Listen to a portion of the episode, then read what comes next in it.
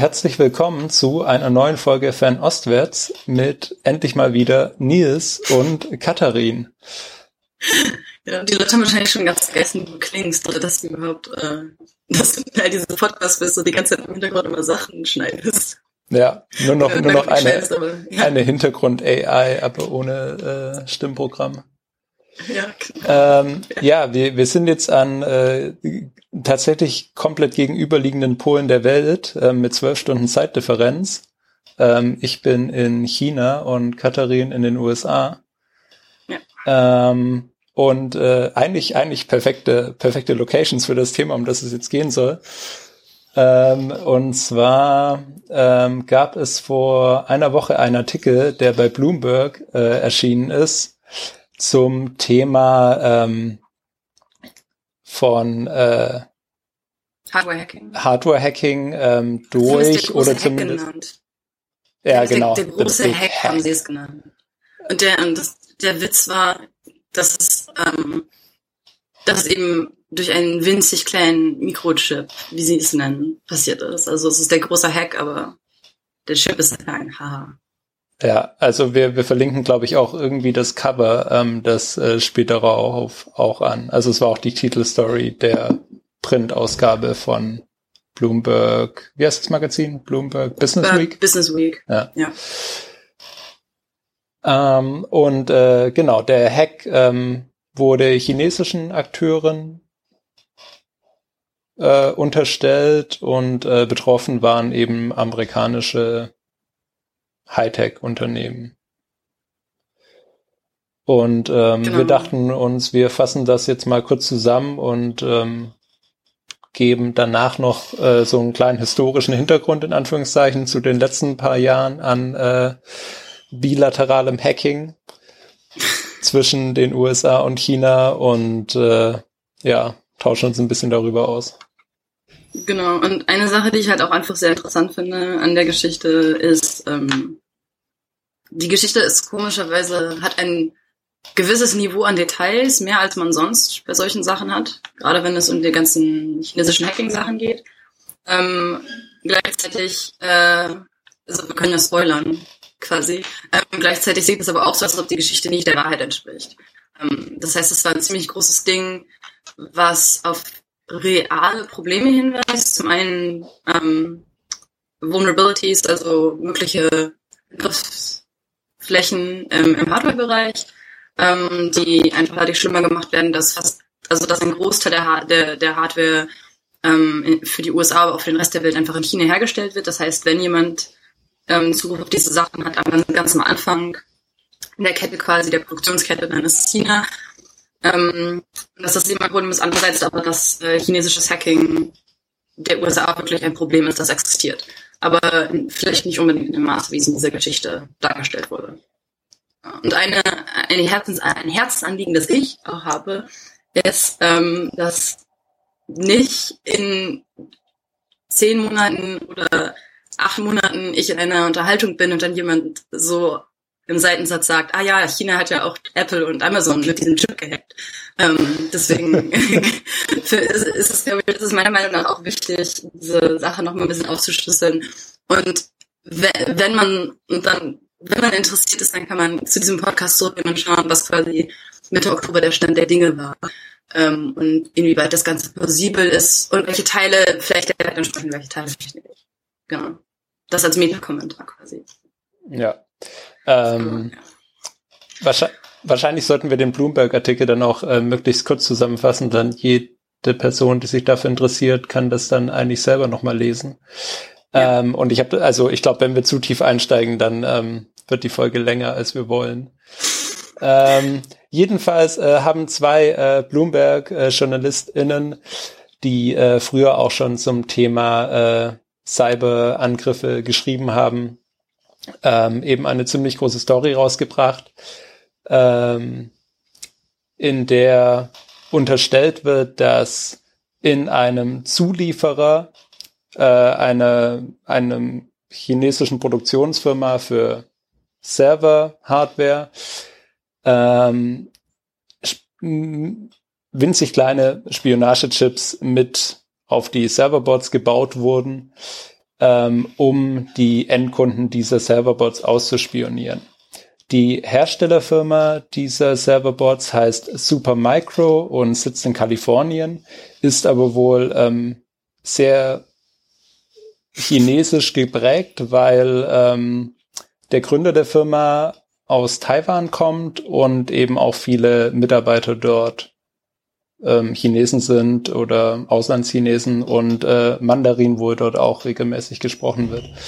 Ähm, das Ganze wird in dem Artikel so angedeutet als äh, da könnten sich dann sehr einfach äh, chinesische Spione einschleichen, was irgendwie auch stimmt, aber andererseits hoffen wir immer, dass China auch äh, gute Spione hat, die Englisch sprechen und auch in englischsprachige Firmen gehen könnten. Ähm, ich fand das auch, ganz kurz um da reinzuhaken, ich habe den, den Abschnitt gestern nochmal gelesen und es war wirklich, sie haben wirklich sehr lebhaft diese Firma beschrieben und das hat so ein bisschen was von diesem, also diese, diesem, diesem Othering gehabt, was besonders komisch ist, da ich jetzt hier in den USA bin, weil es hier einfach total normal ist, in den Supermarkt zu gehen und Leute zu hören, die kein Englisch sprechen, sondern hier zum Beispiel Spanisch.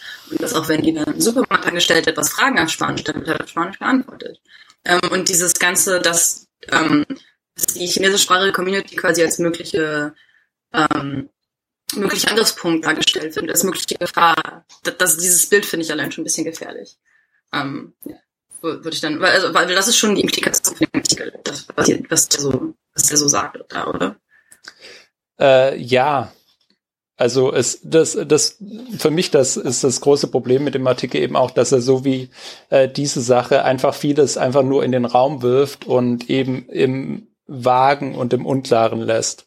Ähm, ja. Auch die zeitliche Reihenfolge des Ganzen wird nie so ganz offengelegt. Es, äh, wir reden über äh, die Jahre 2013, 2014.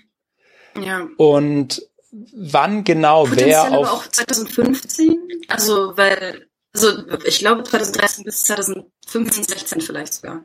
Aber daran, daran dass man sich man, wie unklar ist. Ja, und äh, es wird halt eben nie genau dargestellt, wann genau wer auf wen zukam. Es werden immer nur äh, sozusagen theoretische Möglichkeiten, wie dieser Hack vonstatten gegangen ist, ähm, erörtert. Aber es gibt eben nicht die eine Fabrik, wo der eine Manager das eine Bestechungsgeld angenommen hat, sondern ein Manager einer der verschiedenen Zulieferer hätte mit Bestechungsgeld oder mit äh, Drohungen ähm, gefügig gemacht werden können. Ja. Ähm, ja, und dann ist halt noch die große Frage, die sich bei sowas stellt, äh, wie, wie, wie hätte das eigentlich funktionieren sollen? Also war, was der Artikel auch im Unklaren lässt, ist, sollten diese Chips nur auf drei einzelne Serverboards gebaut werden, ähm, von denen ähm, die chinesische Seite sicher wusste, dass sie zu Apple, zu Amazon, zu einem bestimmten Unternehmen geliefert werden sollten? Oder wurde das Ganze großflächig auf mehrere Dutzend oder mehrere hundert Boards gebaut äh, und man hat einfach mal geguckt, wo die im Endeffekt landen? Und ja. das sind schon Details, die äh, eigentlich notwendig sind, damit so eine Story überhaupt Sinn ergibt, finde ich.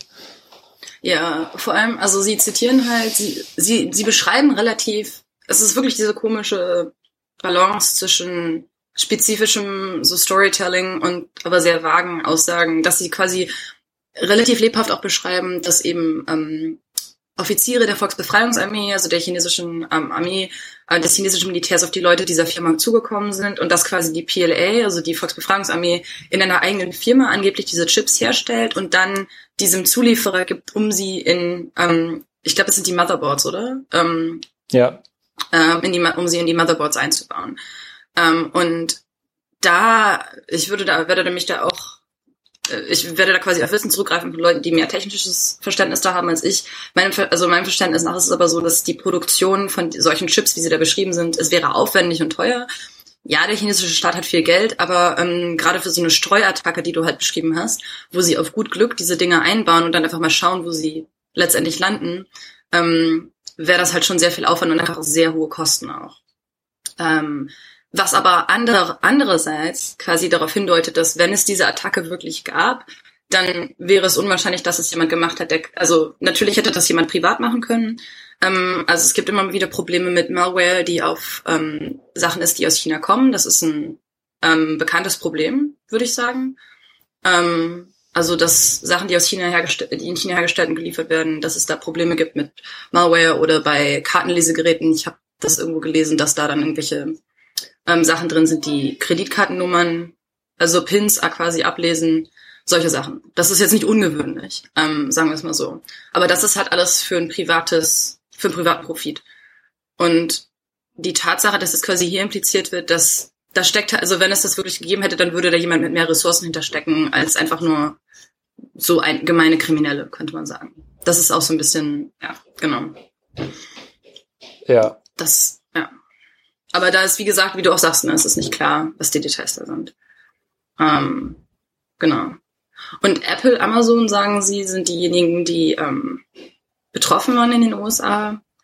Aber sie sagen auch, dass das FBI schon ermittelt hat zu dem Thema. Also sie berufen sich auf diverse anonyme Quellen ähm, und sagen, dass sie mit, ähm, ich glaube, der Begriff ist irgendwie Senior Officials oder so, ähm, oder Senior Anonymous Source, äh, dass sie mit den Leuten geredet haben und dass die ihnen gesagt haben, dass das FBI auch ermittelt. Das heißt, sie nennen drei konkrete Akteure mindestens, die angeblich von diesem, von dieser Sache wissen und die ihnen angeblich mit die Details dazu gegeben haben.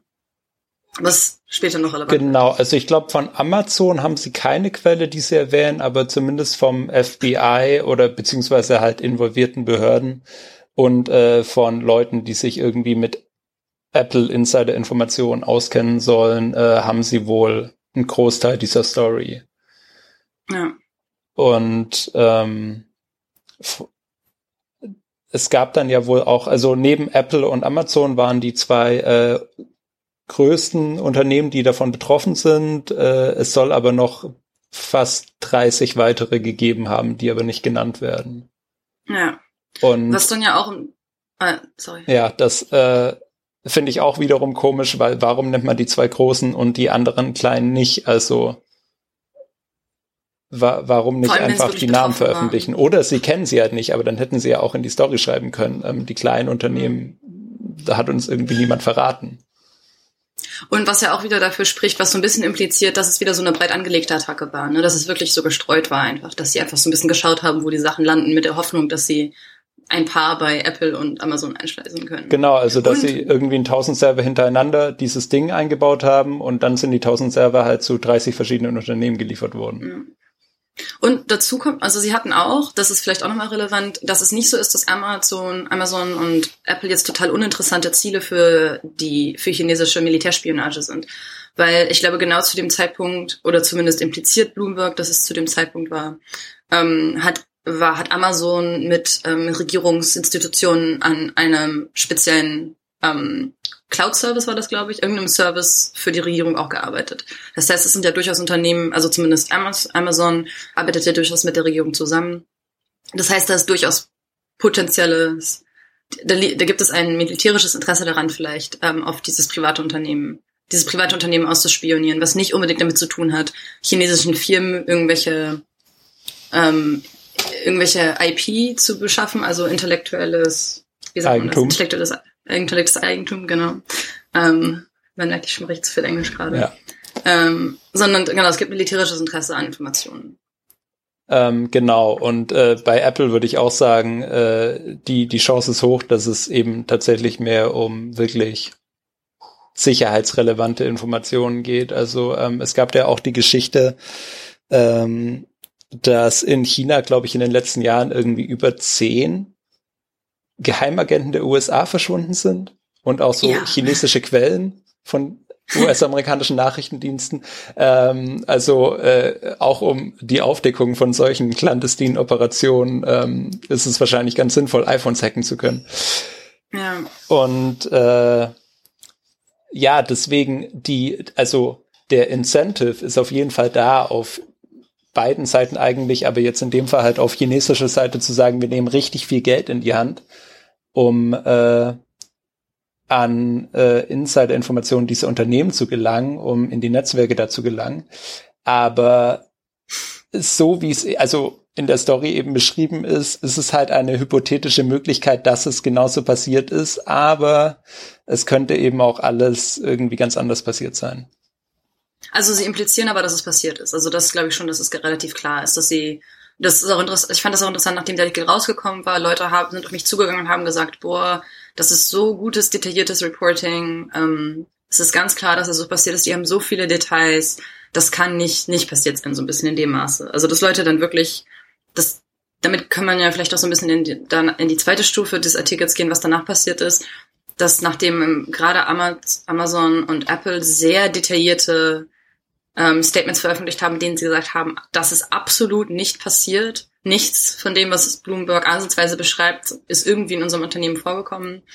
Ähm, auch als die ersten, diese ersten Statements so rauskamen, habe ich immer wieder von Leuten gehört, die gesagt haben, na gut, aber Bloomberg hat so viele Details, ähm, dann, da muss ja irgendwie was dran sein. Dass diese, dieses, dieses Gefühl der Detail, der, der Details Leuten Sicherheit so ein bisschen gegeben hat, dass sie die Geschichte, dass das die Geschichte glaubhaft gemacht hat. Ja. Und äh, andererseits machen jetzt halt, ähm, wie soll man sagen, der hatte gerade der Dementis ähm, macht glaubhaft, dass es die Geschichte so nicht gegeben hat. Also ja. ähm, eben nicht nur von jetzt Apple und Amazon, wobei eben auch auch da also wirklich ähm, bei Apple klingt das fast so, als, als wäre eine, eine wichtige Person wäre durch die ganze Firma gelaufen und hätte die Leute gefragt, so, hey, habt ihr davon gehört? Und alle so, nein. Und äh, ganz am Schluss, äh, ganz am Schluss des Dementi schreiben sie dann auch noch, ähm, wir haben übrigens auch keine Gag-Order oder sowas. Also die US-Regierung zwingt uns nichts hier zu sagen, wir wissen von nichts, wir wissen wirklich von nichts. Ähm, ja. Was schon eher unüblich ist, möchte man sagen. Und ja, ich glaube, da, ah, ja. da, gerade bei Apple ist es, ist es, also man kann ja sagen, dass die Firmen vielleicht ein, ein Incentive haben zu lügen. Aber es ist so, dass Apple in der Vergangenheit vielleicht öfters mal vage Statements veröffentlicht hat. Ähm, aber oft sieht man den Statements dann auch an, dass sie keine wirklichen so Denials sind. Also sie verneinen nicht wirklich, dass diese Sachen passiert sind. Und das so spezifisch wie das ist. Und sie haben sich in einem späteren Statement auch nochmal oder in einem Brief hat sich auch eine, jemand von Apple noch darüber beschwert, Bloomberg hat Apple definitiv kontaktiert. Und aus der Perspektive von Apple war es aber so, dass Bloomberg mit vagen und unklaren ähm, Anschuldigungen über einen Hack äh, an sie herangetreten ist und sich aber auch geweigert hat, mehr spezifische, detaillierte Informationen an Apple zu geben, damit Apple irgendwie genauer schauen könnte, worum es geht. Und ähnlich ist es wohl auch Amazon ergangen. Und ähm, das wirkte so ein bisschen die wirkten schon ein bisschen angepisst, in auch so wie sie darüber geredet hat, weil sie jetzt sagte, ja, die sind die ganze Zeit gekommen und haben von dieser Geschichte geredet und wir haben ihnen 5000 Mal gesagt, dass das kein Ding ist und Bloomberg hat das halt nicht ähm, und Bloomberg hat die Geschichte halt trotzdem ähm, laufen lassen. Ja, und äh, bei Apple gab es eben dann auch noch den einen Fakt, ähm, dass äh, die tatsächlich 2015 ähm, aufgehört haben, Hardware von Supermicro zu kaufen für ihre äh, Server Center, weil ähm, sie da wohl schlechte Erfahrungen mit irgendwelcher falschen Treibersoftware hatten. Ähm, ja. Also das zeitlich war das quasi korrekt in einem Bloomberg-Artikel, dass Apple gesagt hat, okay, wir kaufen nichts mehr von denen, ähm, nur dass eben der Beweggrund viel trivialer war. Und dass ähm, Apple inzwischen auch seine eigenen Server designen lässt und eben nichts mehr bei Supermicro von der Stange kauft. Also, Wobei da, ja. glaube ich, auch nochmal relevant ist, ähm, diese Sache mit, dass die Timeline halt auch nicht ganz hinkommt. Ähm, also, dass Bloomberg quasi sagt, Apple hatte Probleme, Sicherheitsprobleme mit Supermicro in 2015 und deswegen, das ist, das ist nämlich das Ding, dass sie sagen, 2015 gab es die Sicherheitsprobleme, aber 2016 hat Apple aufgehört mit Supermicro zu arbeiten. Also da ist irgendwie eine, das ist eine, das ist eine Verzögerung von ähm, acht, acht, neun, zehn Monaten, irgendwie sowas in dem Rahmen, der drin ist. Das heißt, ähm, die Implikation da ist auch ein bisschen komisch, wenn, also deswegen macht diese Geschichte mit der schlechten Firmware deutlich mehr Sinn, ähm, anstatt zu sagen, dass es wirklich, wenn es wirklich ein schwerwiegendes Sicherheitsproblem gegeben hätte, wäre es komisch, dass die dann noch fast ein ganzes Jahr weiter mit diesen Servern arbeiten. Ja. Und ähm, noch weiter in Richtung Verschwörungstheorie kann man das Ganze dann drehen. Ähm, denn das Department of Homeland Security hat äh, auch ein Dementi der Geschichte veröffentlicht und gesagt, wir wissen von nichts und ähm, wir wüssten wahrscheinlich davon, wenn die Chinesen versucht hätten, äh, große Tech-Unternehmen der USA zu hacken auf äh, so eine neue und bedrohliche Art und Weise im groß angelegten Stil. Und ähm, bei Bloomberg erschien dann von den äh, zwei JournalistInnen, der, äh, die diese Story verfasst hatten, inzwischen noch ein zweiter Artikel, ähm, in dem sie äh, ein weiteres Beispiel für äh, ein Hardware-Hack äh, angeben, der von dem chinesischen Staat unterstützt sein worden soll. Und zwar ähm, wurde ein Ethernet-Port an äh, einem Server manipuliert, der zu einem großen Telekommunikationsunternehmen in die USA geliefert wurde.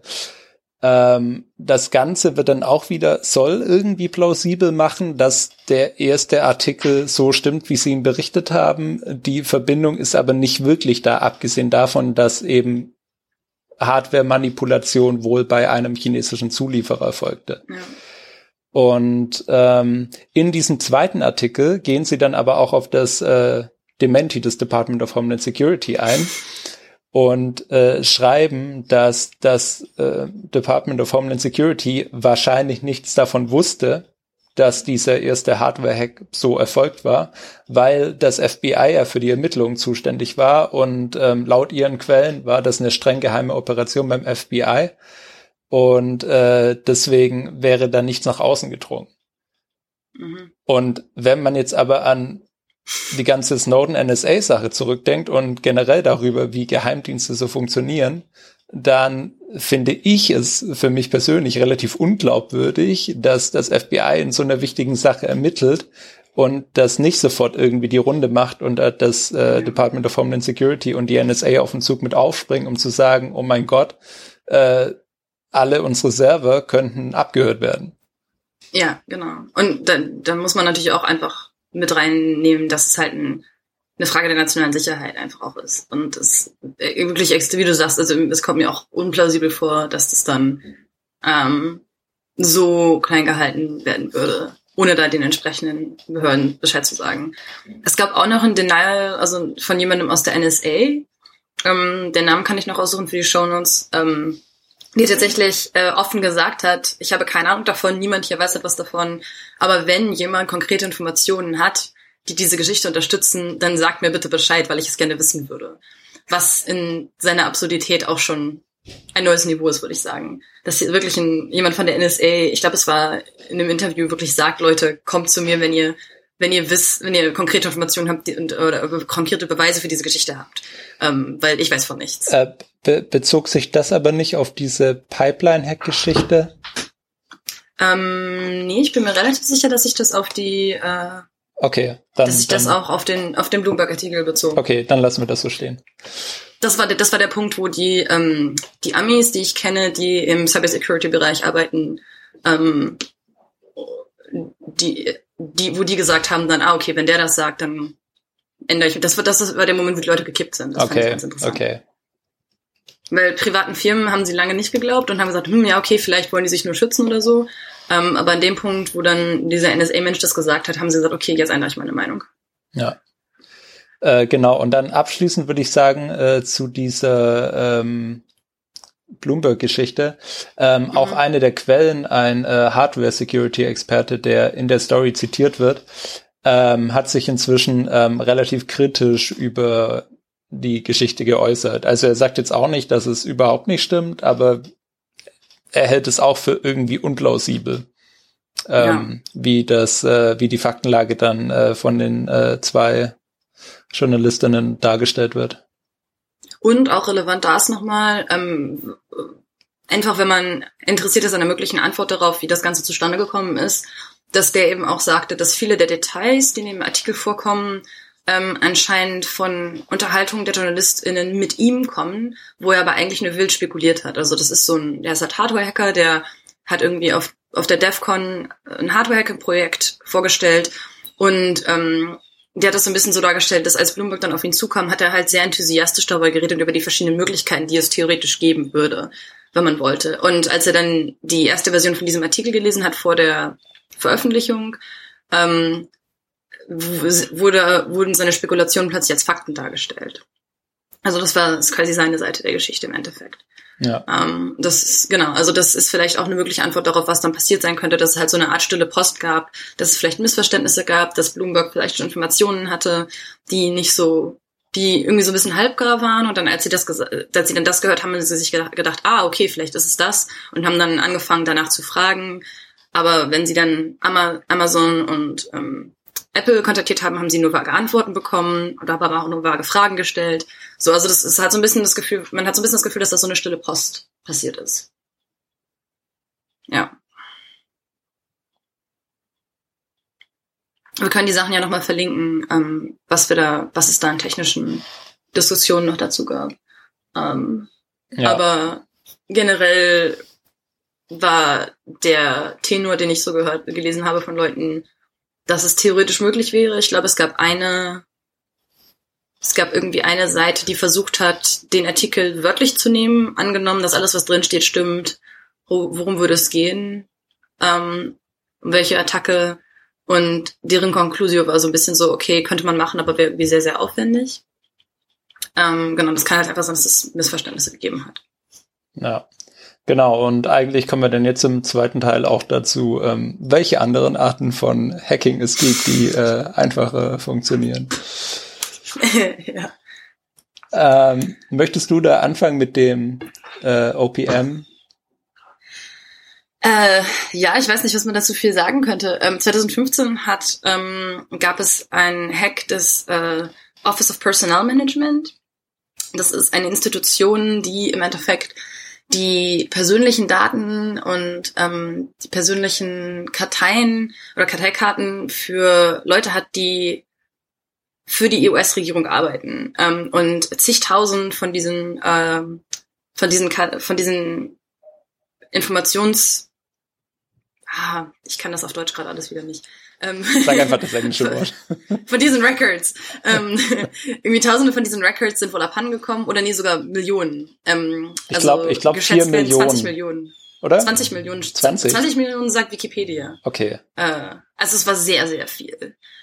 Zu dem Zeitpunkt war es ein bisschen so, wenn, wenn, wenn du zu irgendeinem Zeitpunkt für die US-Regierung gearbeitet hast, sei es also auch für verschiedene ähm, Teile der Regierung, also sei es das Militär, sei es wirklich einfach die zivile Regierung, ähm, war es sehr wahrscheinlich, dass, dass man davon betroffen war.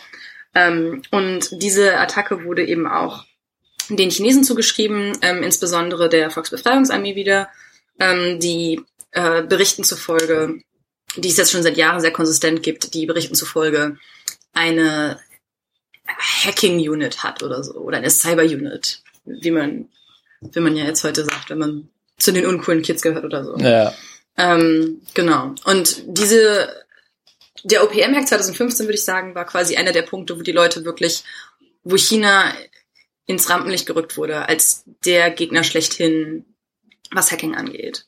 Und wo auch über, auf eine Art und Weise, die nicht, die keine Hardware-Hacks ähm, involvierte, wirklich eine erhebliche Menge an Informationen abhandengekommen sind, die vermutlich sehr nützlich waren für chinesische äh, Intelligence Services auch. Ja, also das äh, wurde dann auch äh, eben beschrieben, ähm, dass die, die Persönlichkeitsdaten von irgendwelchen Mitarbeitern an sich sind jetzt wahrscheinlich noch nicht so wichtig, aber was man dann äh, an Phishing-Mails und an äh, Druckmitteln da rausschlagen kann, auch um ja. eventuell eben Leute äh, als Informanten zu rekrutieren, ähm, ist schon. Und es war einfach auch, ja. Viel. Äh, es war ja. einfach auch sehr persönlich, glaube ich. Also, wenn ich mit Leuten darüber geredet habe, die potenziell davon betroffen waren, ähm, die waren dann einfach persönlich sehr sauer. Mhm. Weil ich glaube, dadurch, dass die Menge ähm, da so groß war von Informationen, die Japan gekommen sind, gab es einfach sehr viele Menschen, es gibt sehr viele Menschen in den USA, die glauben, dass sie davon betroffen sein könnten oder die, oder wissen, dass sie davon betroffen waren oder die jemanden kennen, für die Person, für die das der Fall ist. Ähm, und das ist, glaube ich, auch einer der Gründe, warum das so, so ein großes Ding war. Das ist einfach die, Betro die Rate von Betroffenen in den USA ist sehr, sehr hoch. Und das, auch wenn du nicht konkret merkst, dass die chinesische Regierung jetzt seine persönlichen Informationen hat, macht das, glaube ich, dass Leute sich persönlich angegriffen fühlen. Ja. Genau, von daher, das war die eine große Sache.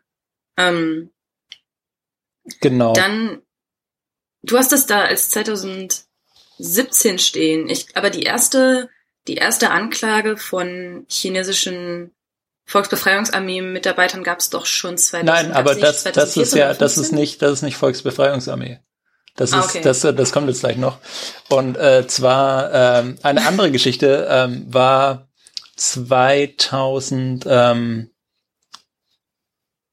äh, ich will nicht lügen, 13 oder 14 muss es gewesen sein, ähm, äh, ist die NSA über E-Mails ähm, von chinesischen Spionen gestolpert.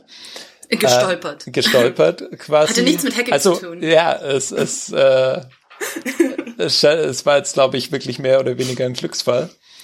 Ähm, aber auf jeden Fall wurde das dann weitergeleitet und ähm, in äh, einer langen Kette von Ermittlungen stellte sich raus, dass ein äh, Unternehmen an der Westküste der USA, das von einem Chinesen geleitet wurde im äh, Luftfahrtbereich, äh, dass äh, dieser Chinese mit ähm, zwei chinesischen Spionen der Volksbefreiungsarmee zusammenarbeitete, um ähm, geheime Baupläne äh, des größten amerikanischen Militärflugzeugs äh, zu stehlen. Äh, was ihnen auch gelang. Also sie, sie haben das quasi erst rausgefunden, als es schon zu spät war. Und äh, haben dann eben nur noch alles getan, um äh, das Ganze strafrechtlich aufarbeiten zu können. Und äh, im Endeffekt hat China es dadurch tatsächlich geschafft, eben über wirklich ähm, gezieltes äh, Hacking eben durch diese durch diese Kontaktperson in der in der Luftfahrtbranche, der der die richtigen Leute kannte, der wusste, ähm, welche Dateien wichtig sind und welche nicht, ähm, die Baupläne für die für das große US-amerikanische Militärtransportflugzeug zu stehlen, ähm, weil sie eben wohl bis dato es nicht geschafft hatten, ein eigenes zu bauen. Weil anscheinend es richtig schwierig ist, ein großes Militärtransportflugzeug zu bauen. Ähm, und äh, die äh, USA haben dann aber äh, konnten die zwei ähm, eigentlichen Hacker äh, nicht verhaften, weil die eben nicht in den USA waren, aber diese diese Kontaktperson äh, namens Subin äh, schon. Und der wurde dann zu äh, ein paar Jahren Gefängnis verurteilt und äh, ist inzwischen auch schon wieder auf freiem Fuß. Ähm, und das, das fand ich schon nochmals auch in der Recherche äh, hierfür irgendwie eindrücklich. Also, dass, dass das wirklich einfach so passiert. Also, es ist jetzt nicht nur so, ach ja, äh, äh, sie haben eine Datenbank geknackt und haben jetzt irgendwie äh, Persönlichkeitsdaten von zig Millionen Amerikanern, sondern dass wirklich, also, dass dieses System auch funktioniert. Weil sonst hört man ja immer irgendwie nur, ja, irgendjemand wurde irgendwo gehackt und, hm. Aber das ist wirklich, also, dass, dass das konkrete Resultat dann eines Hacks sein kann, eben zwei Jahre später, stehen sich so ein chinesisches äh, Militärflugzeug und das amerikanische Original auf irgendeiner Flugshow gegenüber. Und also das, das, äh, das war schon eindrücklich äh, beschrieben, wie ja, das dann eben doch wirklich, also wa warum China sich das dann eben auch äh, ja nicht mal kosten lässt, weil so teuer ist es nicht, aber warum China da seine, sagen wir mal, guten bis zumindest, also die Verschlechterung von bilateralen Beziehungen aufs Spiel setzt, sagen wir es so. Ja. Und ich glaube, es ist auch, man muss sich auch noch vor Augen halten, ich habe das gerade noch nachgeschaut, das war wirklich 2014, dass diese, ähm, äh, diese Hacker von der Volksbefreiungsarmee ähm, angeklagt wurden quasi. Ähm, und da ging es halt eben auch darum, quasi so ein bisschen China wirklich auch ins Rampenlicht zu schieben und zu sagen, China macht das, weil bis, bis bis Mai, Juni 2014 waren diese Sachen einfach auch nicht, das war nicht bekannt, das war halt größtenteils Spekulation und ich würde sagen, das war so ungefähr der Zeitpunkt, zu dem, ähm, an dem dieses Bewusstsein so ein bisschen klarer geworden ist und Leute angefangen haben, das wirklich als eine reale Möglichkeit zu sehen, dass die chinesische Regierung eben militärtechnisch Sachen hackt, dass ähm, aus China äh, Hacks kommen, in denen es um kommerzielle Interessen geht und wo dann auch wirklich klar wurde, dass die US-Regierung und die US-Geheimdienste da relativ konkrete Informationen haben und wahrscheinlich eine relativ gute Idee haben, was die Strukturen auf der chinesischen Seite sind, ähm, weil da sehr klar und sehr deutlich auch eine bestimmte Einheit innerhalb der Volksbefreiungsarmee benannt wurde, ähm, zu der diese Leute gehören. Und sie haben halt so ein bisschen, es war so ein bisschen angeben, in dem Sinne, dass sie gesagt haben, wir haben die Namen von diesen Leuten. Wir mhm. wissen, dass die dafür verantwortlich sind. Ähm, also so ein bisschen Public Shaming eigentlich, so, so ein Bloßstellen der chinesischen Seite. Genau. Ähm, Genau. Und äh, wenn, wenn, ähm, wenn das stimmt, was ich gelesen habe, dann war es wohl auch so, dass die äh, US-Regierung noch unter Obama dann auch explizit sich zum Ziel gemacht hat, ähm, eben aufgrund dieses OPM-Hacks, äh, das wirklich eben nicht nur in der amerikanischen Öffentlichkeit so darzustellen, dass das eine reale Bedrohung ist, sondern ja. eben auch der chinesischen Seite klarzumachen, ähm, dass äh, sie es wirklich ein bisschen zu weit treiben mit diesen Hacks.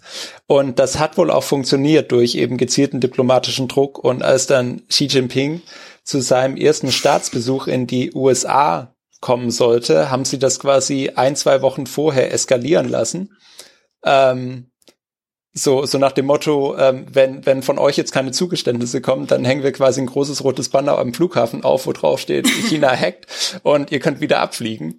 Und äh, da haben sich dann äh, in so einer Mitternachtssitzung die chinesische, eine chinesische Sonderdelegation, die dann ein paar Tage vor äh, dem Präsidenten in den USA eintraf, äh, wohl wirklich darauf zugelassen, dass äh, ein bilaterales Abkommen unterzeichnet wird, in dem äh, zugesichert wird, dass eben keine Industriespionage mehr per Hacking erfolgt. Und genau. ähm, das hat wohl funktioniert. Also die, die, das Ergebnis war eben tatsächlich ein äh, rapides äh, Runtergehen der Zahlen an Industriespionage-Hacking. Der Witz ist aber, dass, äh, dass eben Militärsicherheitsinteressen-Hacking äh, weitergeht, weil da sind sich wohl USA und China auch irgendwie einig, dass das irgendwie schon noch sein muss. Genau, da, da so als Einwurf, also das ist ein relativ großes Ding gewesen, dieses Agreement. Also es wird im Englischen wird es immer als No Hacking Agreement ähm, bezeichnet. Und seitdem gibt es auch andere Länder, die mit China ähnliche Agreements, also ähnliche Anti-Industriespionage-Abkommen abgeschlossen haben, unter anderem Kanada. Ähm, Deutschland und China haben mehrfach gesagt, dass sie gerne eins haben wollen würden, haben aber bisher immer noch keins. Ähm, und genau, wie du auch sagst, diese, diese, es ist diese, also ich setze jetzt gerade meinen Akademikerhut auf. Ähm, die, die, wie du sagst, die sagen halt wirklich, ähm, und das hört man auch von, von der chinesischen Seite immer wieder, dass die quasi sagen, Industriespionage ist nicht okay, aber ähm, Geheimdienstoperationen, das haben Staaten schon immer gemacht und das wird jeder Nationalstaat machen, deswegen macht es quasi keinen Sinn, das zu verbieten. Ähm, und deswegen wird das halt quasi so ein bisschen erlaubt. Und was aber für mich auch interessant ist, also eine Erklärung ist eben, dass diese Aktivitäten zurückgefahren wurden, weil dieses, ähm, weil dieses Abkommen erfolgreich war. Ähm, zwei andere Perspektiven. Die eine ist, dass es Berichte gab immer wieder, dass diese Aktivitäten sich danach ähm, in andere Teile der Welt verlagert haben. Also dass zum Beispiel ähm, US-verbündete Staaten in Südostasien stärker davon betroffen waren danach. Ähm, und dass sich im Endeffekt die, der Fokus so ein bisschen verschoben hat einfach, mhm. weil dann klar war zu dem Punkt, es gibt hohe Reputationskosten dafür, das in den USA zu machen. Das heißt, wir schauen, ob wir vielleicht an ähnlich gute Informationen über andere Kanäle kommen. Und eine andere mögliche Erklärung ist quasi so eine organisationstheoretische oder, oder bürokratische Erklärung, ähm, dass sich seitdem hat es auch immer wieder Verschiebungen innerhalb des ähm, Systems in den USA, äh, in, in China gegeben. Also wer Macht hat, was zu tun. Und es gibt Leute, die quasi vermuten, dass die Volksbefreiungsarmee ähm, sich über mehrere Jahre hinweg sehr viel Freiheiten genommen hat ähm, und dass das nicht unbedingt Sachen waren, die von oben befohlen, denen quasi befohlen wurden und dass diese sehr weitreichenden Hacking-Aktivitäten der PLA ähm, unter diesen und in diese Kategorie auch fallen. Ähm, und das heißt, es ist durchaus möglich, dass einfach innerhalb von China, dass es quasi eine Umorganisation gab. Das kann sein, dass das damit zu tun hatte, was mit diesem Abkommen in den USA. Es kann aber auch sein, dass das intern war, weil es Bürokraten gibt und Leute in anderen Teilen der Regierung, die es nicht gerne sehen, dass die Volksbefreiungsarmee quasi einfach macht, was sie will und dass entsprechend ähm, einfach die Aufgaben ein bisschen klarer verteilt wurden und dass der Volksbefreiungsarmee gesagt wurde, quasi kommerzielles Hacking, ähm, lasst es mal oder macht diese Einheit mal zu und schiebt die Leute halt lieber woanders hin. Kommerzielle Sachen werden dann woanders hin ausgelagert, ähm, dass einfach intern umorganisiert wurde. Was unter anderem auch eine Erklärung dafür wäre, dass äh, diese militärspezifischen Hacks jetzt von einer, aus einer anderen Ecke quasi kommen. Ähm, und da ist halt so wieder, wie immer, so ein bisschen das Problem, dass der chinesische Staat ist keine Blackbox, aber es gibt bestimmte Sachen, über die wir einfach nicht viel wissen ähm, und wo oft viel spekuliert wird und wo es glaubhafte Theorien gibt. Ähm, aber es ist schwer zu sagen, inwieweit diese Theorie der Wahrheit entsprechen und inwieweit diese Theorien dann wirklich erklären, was passiert ist. Ja, ist quasi wie so ein kleiner Diesel-Skandal.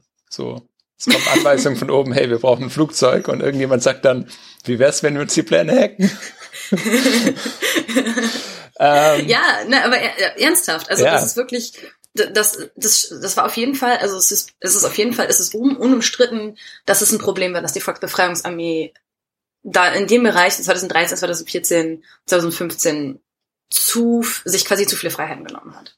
Ja. Ja, also die, die zweite Theorie, die du genannt hast, also das habe ich auch so gehört. Ähm, und äh, das wird ja jetzt heutzutage wohl alles dem Ministerium für Staatssicherheit zugeschrieben.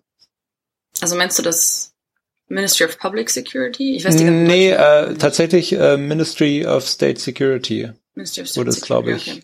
genannt. Ich habe jetzt aber auch, also nichts weiter rausgesucht über deren Hintergründe, aber das wurde schon immer relativ spezifisch genannt, auch die, dass die äh, angeblich in Guangzhou oder irgendwo da in der Nähe sitzen sollen, zumindest die, das Hacking-Team. ähm, also da, da scheint wirklich tatsächlich, wenn es denn stimmt, aber ich meine, sowas sieht man sich jetzt ja auch nicht aus dem Hut, ähm, die, die Geheimdienste in den USA über gute Informationen zu fügen, die sie dann auch wiederum weitergeben an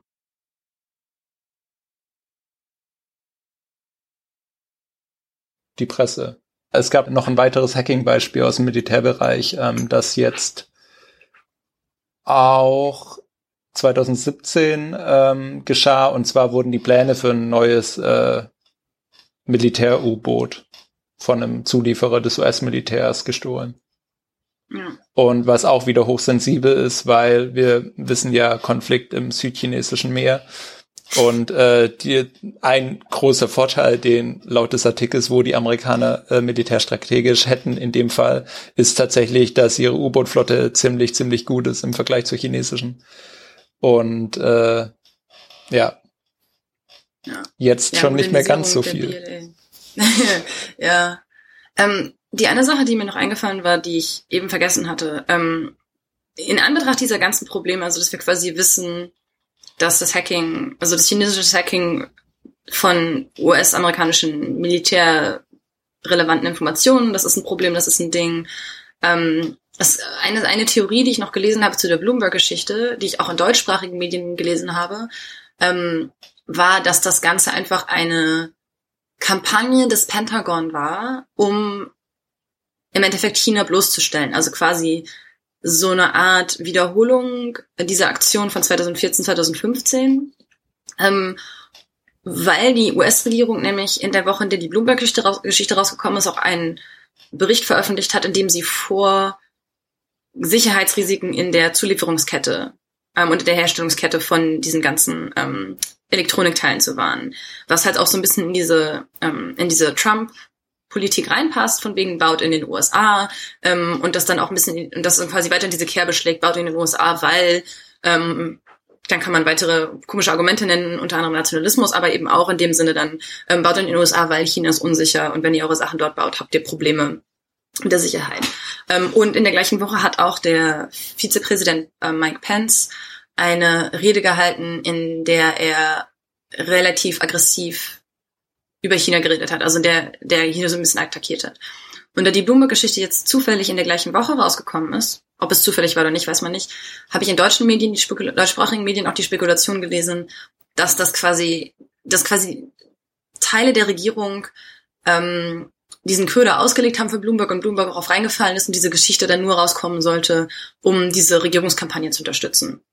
Und ich finde, das ist ähm, auch relevant, da nochmal drüber zu reden, ähm, da wir auch vorher, da du eben schon, du hast ja eben schon über Verschwörungstheorien geredet. Ähm, und ich persönlich finde das ein bisschen, ich persönlich finde das ein bisschen unplausibel. Ich halte Bloomberg durchaus für, also generell haben die durchaus gute Journalistinnen. Ähm, aber eine Sache ist halt auch, dass Bloomberg eben auch betont hat, dass das alles Informationen sind, dass es Leute sind, mit denen sie teils ähm, seit Ende der Obama-Administration geredet haben. Oder also dass sie halt auch sagen, die Gespräche, die sie geführt haben, gehen schon mehrere Jahre zurück. Deswegen ist das wiederum auch ein bisschen unplausibel. Aber das passt halt auch nochmal ganz gut in diese ganze Hintergrundsache, weil das eben auch zeigt, es gibt weiterhin Bemühungen seitens der US-Regierung dagegen vorzugehen. Ähm, und dadurch, dass man halt auch ganz klar sieht, dass die äh, Trump-Regierung jetzt eben auch ein klares Interesse daran hat, die, äh, die Produktion von diesen ganzen Elektronikteilen aus China quasi in die USA zu holen, das sorgt halt im Endeffekt auch nochmal für so ein zusätzliches Misstrauen, wenn die US-Regierung dann Sachen sagt, was ich sehr interessant finde, dass zunehmend dann jetzt auch Leute sagen, vielleicht können wir diesen Regierungsquellen nicht mehr glauben, weil sie aus polit weil sie politische Gründe haben, die nicht unbedingt mit Spionage oder Hacking zu tun haben, dass sie diese, dass sie sich gegen China wenden wollen. Und das ist, glaube ich, ein ganz relevanter Unterschied zur Obama-Administration, weil als die Obama-Administration diese Volksbefreiungsarmee Leute angeklagt hat ähm, und, und dann dieses unter dieses Agreement unterschrieben hat, hat niemand gesagt, das macht, also hat kaum jemand gesagt, das machen sie nur aus politischen Gründen, weil sie eine politische Agenda haben, sondern es wurde denn wirklich, da wurde den Regierungs, der Regierungsseite wirklich geglaubt. Und dass sich das verschoben hat, ist ein US-amerikanisches politisches Problem, aber es ist auch ein Problem, das man im Kopf behalten sollte, wenn es um solche Geschichten geht, mit Bezug auf China. Ja, fast schon ein schönes Schlusswort. ähm, ich, ich will nur noch anmerken, äh, es kann ja auch andersrum sein. Also äh, Verschwörungstheorie habe ich vorhin auch im Hinblick auf diese Theorie äh, schon ins Spiel gebracht. Ähm, ganz äh, verkehrt herum hätte Bloomberg jetzt auch absichtlich die Geschichte bringen können, weil eben auch Cybersecurity Month ist, glaube ich, sowohl in mm. China als in den USA. Ähm, in Europa auch, oder? Nee, Europa, ich, hm, ich glaube Europa auch. Na, wahrscheinlich schon. Äh, äh, niemand ist da, niemand weiß es. ähm, also äh, für die macht es ja auch Sinn, um dann noch eben mehr mehr Aufmerksamkeit zu bekommen und äh, ja, es, es ist alles möglich. Also vielleicht gab es wirklich diese Spionagechips äh, in dreifacher Ausfertigung und äh, die haben sich tatsächlich irgendwie gefunden. Ähm, ich finde auch, dass es die Verschwörungstheorie in dem Sinne nicht glaubhaft ist, einfach weil, also auch der, der Hardware-Experte meinte auch, die, die hätten schon vor einem Jahr mit ihm geredet und ähm, ja, so eine Story schreibt man nicht in drei Wochen. Also ja. So, so platziert kann es nicht sein. Es kann natürlich sein, dass sie jetzt in den letzten Wochen noch einzelne Hinweise bekommen haben, die irgendwas nochmal verdichtet oder plausibler gemacht haben, so dass sie jetzt dachten, okay, dann können wir die Story jetzt bringen. Aber gleichzeitig plant Wired ja auch irgendwie äh, wahrscheinlich ein paar Monate im Voraus mit großen Titelgeschichten. Äh, ja. nicht Wired, sorry, ähm, also Bloomberg. Bloomberg. Ähm, deswegen, ja, es ist auf jeden Fall äh, interessant, wie sich das in Zukunft entwickelt, ob es noch mehr Hinweise dafür gibt, dass da irgendwie das bilaterale Verhältnis ähm, jetzt auch im, im tatsächlicher Handelskrieg, in Anführungszeichen, äh, quasi äh, als Bargaining Chip ähm, verwendet wird. Wie sagt man das auf Deutsch? Ich weiß es nicht. Mein deutscher Sprachchip ist auch kaputt. Ähm, äh, weil, und äh, da ist es ja auch die Frage, also, ne, wenn es jetzt darum geht, wir wollen das wieder mehr, also es scheint denen da ja schon explizit, wenn äh, dann um IT-Security zu gehen. Ähm, die äh, Konsumerelektronik ist ja zum Teil ausgeschlossen von den äh, erhöhten Zöllen auf chinesische Importe. Und ähm, ich denke jetzt mal auch, dass äh, der Security Community eher egal ist, wo ähm, Smartphones oder Smartwatches gebaut werden und dass tatsächlich sowas wie Server-Hardware irgendwie ein bisschen relevanter ist. Ja. Ähm, na gut, da könnte man, über den Handelskrieg könnte man noch mal eine ganze Folge selber machen. Ähm, weil da ist es eben wirklich so, dass die US-Regierung spezifisch Produkte, ähm, äh, Zölle auf Produkte äh, ausrichtet, die China als Teil seines äh, Made in China 2025 Plans quasi selber produzieren möchte. Also die Idee hinter diesem Plan ist quasi, dass China ein autarker Produzent von ähm, qualitativ hochwertiger Hardware sein soll und ähm, eben nicht nur so grundlegend, also dass quasi Smartphone, es, es geht eben nicht darum, dass ähm, äh, es geht darum, dass quasi die Komponenten, die dann im Smartphone drin sind, sowohl in dem Smartphone, das aus China in die USA geliefert wird, als auch in dem Smartphone, das vielleicht ähm, in den USA oder woanders zusammengebaut wird, dass quasi diese ganzen, dass diese ganzen einzelnen Komponenten alle aus China kommen sollten und dass China im Zweifel alle Sachen alleine herstellen möchte. Mhm. Ähm, und, das, und dass die US-Regierung, ähm, es gibt da ein paar ganz gute Analysen, und dass die US-Regierung quasi gezielt es genau auf diese Produkte abgesehen hat, um quasi zu verhindern, dass China der neue, ähm, die neue Quelle von diesen ganzen Sachen sein kann. Und der chinesische Punkt ist eben, dass die, die das chinesische Ziel ist, dass diese Sachen nicht nur in China zu, zusammengebaut werden, ähm, sondern dass sämtliche Teile wirklich auch in China designt werden. Ähm, genau. Aber das ist eigentlich nochmal eine andere, längere Geschichte, über die man reden könnte. Aber auch definitiv sehr spannend. Genau, aber wir sind auch eigentlich weit über dem Zeitlimit, was wir uns gesetzt hatten. Ich habe gar nicht geguckt. ja, ähm, genau. Äh, dann belassen wir es dabei, oder? Also ich hoffe, ja, genau. das konnte. Äh, ich fand es ganz schön, mit dir darüber zu reden und ich hoffe, es war auch für die Hörerschaft so halbwegs nachvollziehbar. Ja, ich hoffe, es war irgendwie hilfreich, dass wir das auch für uns quasi nochmal irgendwie versucht haben zu sortieren, was gesagt wurde, was wir wissen. Ähm, was bekannte Informationen sind. Und äh, ja, wenn ihr Fragen habt, schickt uns Fragen. Kritik und Feedback bitte auch an uns. Ah, Kritik an Nils. Gut, positives Feedback an mich. Genau. Ähm, ich leite jetzt dann weiter. ähm, genau, podcast at fernostwärts.de. Und dann würde ich sagen, danke fürs Zuhören und bis zum nächsten Mal. Bis zum nächsten Mal.